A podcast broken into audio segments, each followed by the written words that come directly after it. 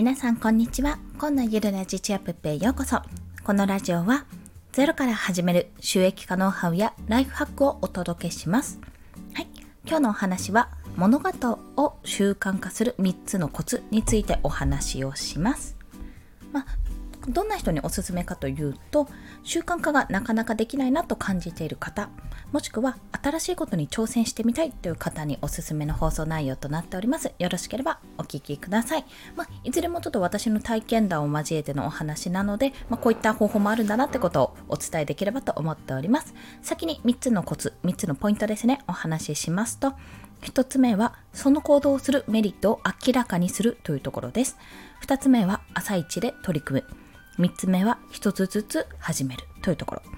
1つ目がその行動をするメリットを明らかにする。これが一番重要ですね。2つ目は朝一で取り組む。そして3つ目が1つずつ始めるということです。これらを1つずつ解説をしていきます。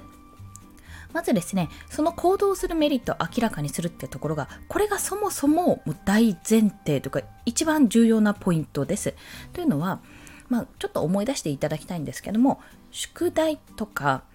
例えば漢字練習でも何でもいいんですけど今までこうやってきた中で、まあ、これをやりなさいあれをやりなさいって言われて嫌だったものってあったじゃないですかなかなか習慣にできなかったなって思うものを思い出してもらうとやんなきゃいけないっていう気持ちが先行して、まあ、どうしてこれをやらなきゃいけないのかって思う部分があると思うんですよ。まあ嫌とかめんどくさいとかそういったネガティブな方が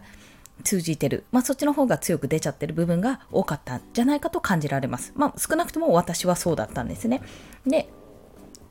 今回私が音声配信も含めて、まあ、いろんなことを、いろんなこと、まあ、継続できてないものももちろんあるんですけども、ちょこちょこっと頻度は低くなってるか減ってるものもある中で継続できている理由としては、やっぱりそれをしなければ、あもうそれをすることですごく自分はこうなれるってメリットが明らかになっているってところと逆を言えばそれをしないとこんな損をするってことが分かってるからなんですね。まあ、日常的に言うと歯磨きの例が一番いいと思うんですけども歯磨きってまあ、習慣化できてる方は習慣化できてると思うんですけども、あれってなかなかめんどくさいじゃないですか。なかなか面倒なことだなって思う方もいやいるんじゃないかなって。私結構ね、小さい頃、子供の頃歯磨き嫌いだったんですよ。さっさっさで終わらしてたくらいだったんですけど、やっぱり、これないつだっけな第一子妊娠中の時かなんかにあの妊娠中って歯茎がめちゃめちゃもろくなるんですね血が出やすくなって、まあ、大変なことになるんですよで歯も結構弱ってきちゃうっていうところがありまして歯磨きしながらもう口内血でダラダラなんてことがよくあったんですよでその時の血がなんかまあ変な言い方すると、ちょっとごめんなさい、血の話になっちゃうんですけど、変な言い方するこの血なんか美味しくないって思って 美味しくないっていうのも変なんですけど、なんかすごい嫌な感じの血だなって、なんか体良くない感じの血だなっていう風な味が自分の中ではしたんですね。で、すごいこれは歯の状況歯茎の状況環境が良くないんだと思って歯磨きしっかりしないとまずいってそこで思ったんですよ。今までもやってきたけどさらにそこであこのまんまじゃダメなんだなってことに気がついて、まあ、歯磨きを怠らないようになりました。まあそうすると習慣化ってやっぱり不思議なもので、あこれをやんないと口の中がまたあんなあの血まみれの時のような感覚になるって思ってやるようになるんですよ。どんなに忙しくても、あこれはやらないんだったら少しでもやった方がいいって思ってやるようになる。まあ、歯磨きの一例でしたけど、音声配信もそうで、1日サボっちゃうと、収録はあるけど、配信はもうサボりたくないと。自分でも1日3放送するって言ってるし、なおかつ、ここでアウトプットをやめると多分一生できなくなるってなんか二度とできなくなるような感覚なんですよもう二度と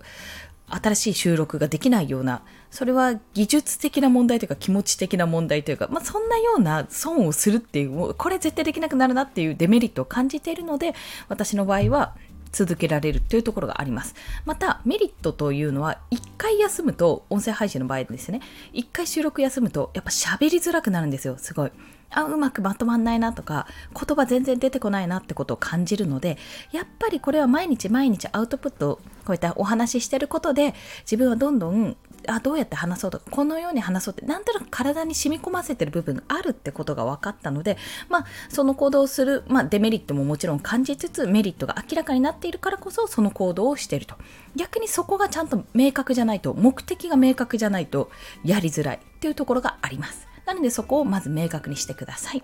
そして2つ目は朝一で取り組むってとこ。これはね、朝方の方、夜型の方がいらっしゃると思うので、一概にどうかは言えないんですけども、朝起きてすぐの状態の方が、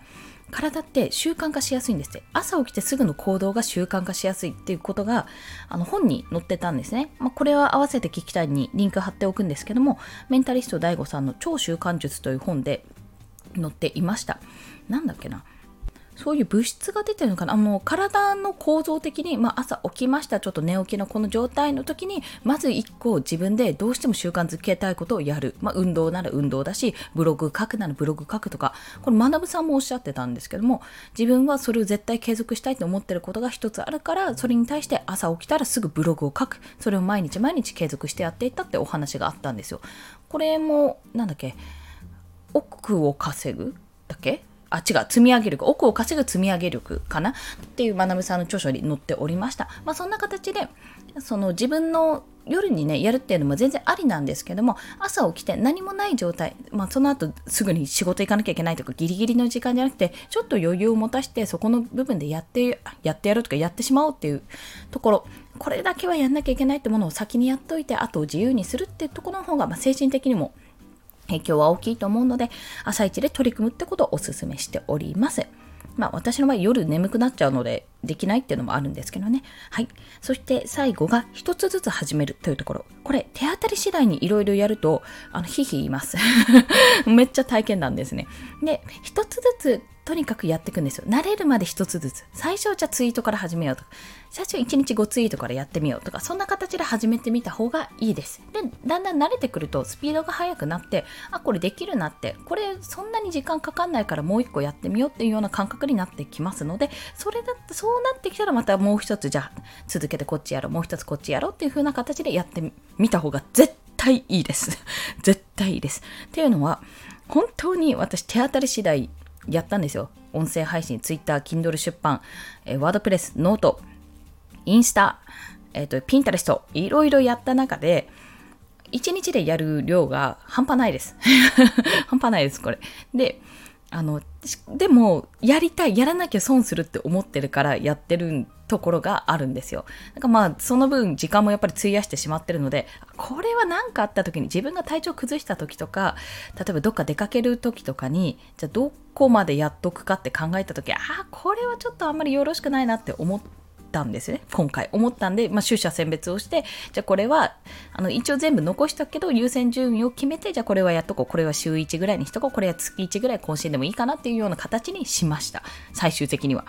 でもそれくらいやっぱり一つずつやっていった方が伸びもあの集中的にやる分早いので伸びてからじゃあ次こっちやってじゃあこれも攻略してじゃあ次こっちやってって形の方がやっぱり効率は良かったかなと 自分ではね今思うと効率は良かったんだろうなと思ってちょっと後悔してる部分ですので皆さんは是非一つずつねスモールステップで始めてみてください。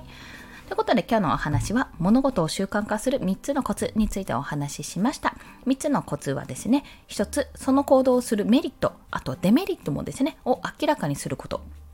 まあ、目的をちゃんと目的意識を明確にしておくってことですね。そして2つ目は朝一で取り組むこと。朝一の方が朝起きてすぐ起き抜けのあの頭の方がパッと習慣化しやすいという情報がありましたので、まあ、その本は合わせて聞きたいに載せておきますが、